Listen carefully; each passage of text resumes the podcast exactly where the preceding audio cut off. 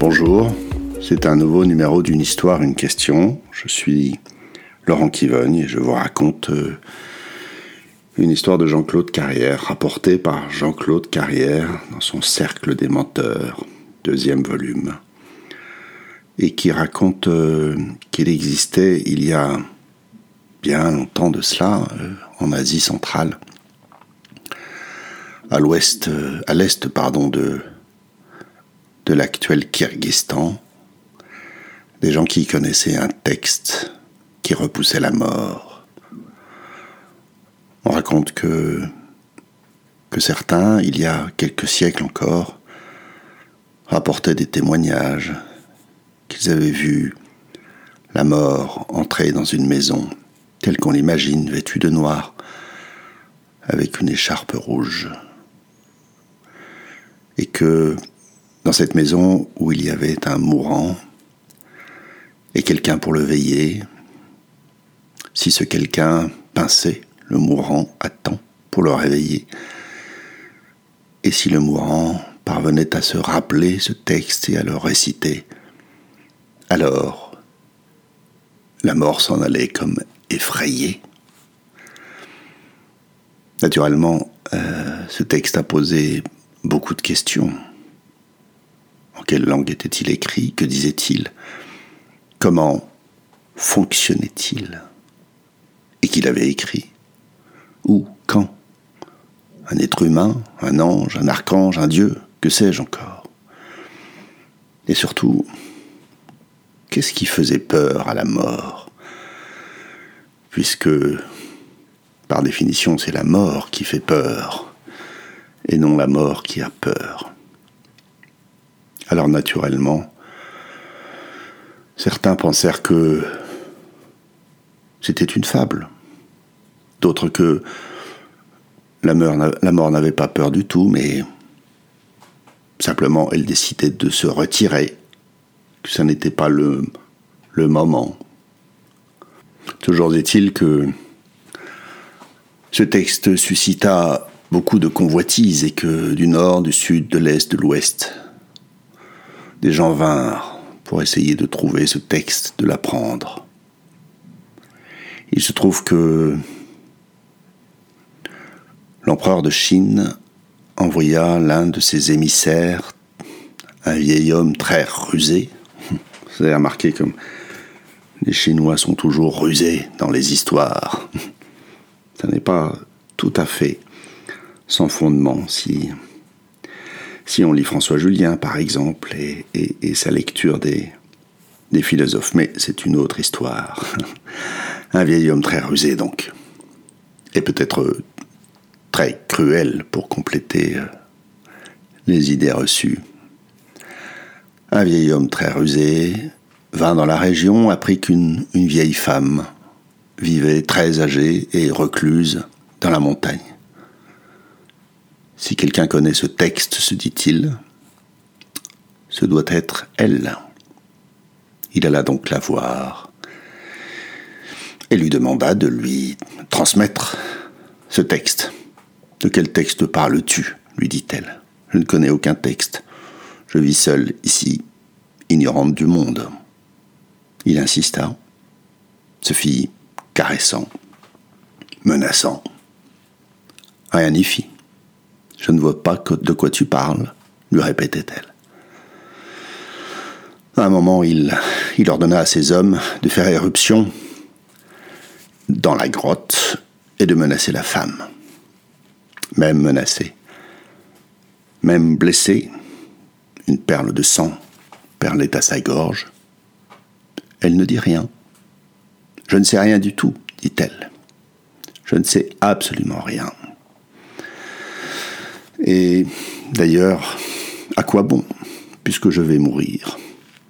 Ah bon, lui dit l'homme, qu'est-ce qui te fait dire ça? Eh bien, si je ne sais pas le texte, tu me tueras, et si je le savais et te le donnerais, tu me tuerais aussi, aussi pour être le dernier à savoir.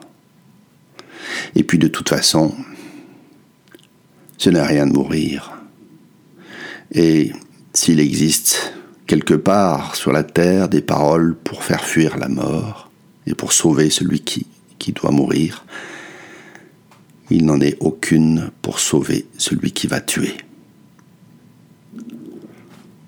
Le vieil homme la regarda en silence et il ajouta Si ces paroles existaient, elles seraient le bien le plus précieux de la création, ces paroles qui sauvent un homme sur le point de tuer. Puis le regardant, elle lui dit Si ces paroles existaient, les prononcerais-tu Le Chinois fit un signe. Un homme arriva et trancha la tête de la femme. Elle n'eut pas le temps de prononcer quoi que ce soit. Et nous ne saurons jamais si elle connaissait le texte. L'histoire raconte qu'au bas de la montagne, l'homme et ses troupes furent pris dans une embuscade et ils furent massacrés. Selon les versions, il s'agit de, de gens du cru qui avaient connaissance de ses projets et voulaient à leur tour lui arracher le secret du texte. Selon d'autres sources, on parle de cavaliers coiffés de fer avec venant de l'ouest et portant une grande croix rouge sur leur bouclier. Voilà, c'est la fin de cette histoire. Euh, une histoire cruelle, n'est-ce pas? À quoi vous fait-elle penser? Fait-elle écho? Quelles questions vous fait-elle vous poser? Faites une pause. Vous connaissez la chanson. Prenez le temps. Et on se retrouve de l'autre côté. Quant à moi, euh, c'est moins une question qu'un écho. D'abord, je viens de terminer un livre qui s'appelle Année de guerre de Vassili Grossman, qui était un correspondant de l'Étoile Rouge, le journal de l'armée rouge pendant la Seconde Guerre mondiale. Et ce livre qui rassemble ses chroniques raconte euh, notamment, entre autres, la bataille de Stalingrad, et l'enfer que cela fut pour des centaines de milliers de Russes massés sur les bords de la Volga, défendant pied à pied et coûte que coûte cette ville contre euh, l'attaque des forces de l'Axe et la découverte du camp de Treblinka.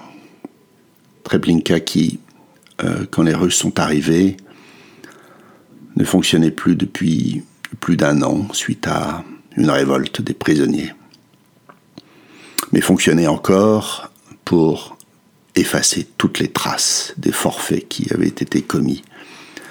On déterrait les cadavres, on les brûlait, on dispersait les cendres pour essayer de faire disparaître à jamais les ignominies qui furent commises là-bas.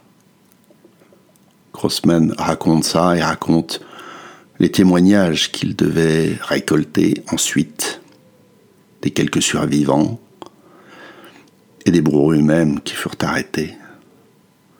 Et il y décrit des personnages tout à fait effrayants. Un peu comme cette mort qui jouait la comédie dans l'histoire, faisant semblant d'avoir peur, peut-être. Ces hommes qui faisaient croire à ceux qui arrivaient, jusqu'au dernier moment, qu'ils étaient dans une sorte d'endroit de villégiature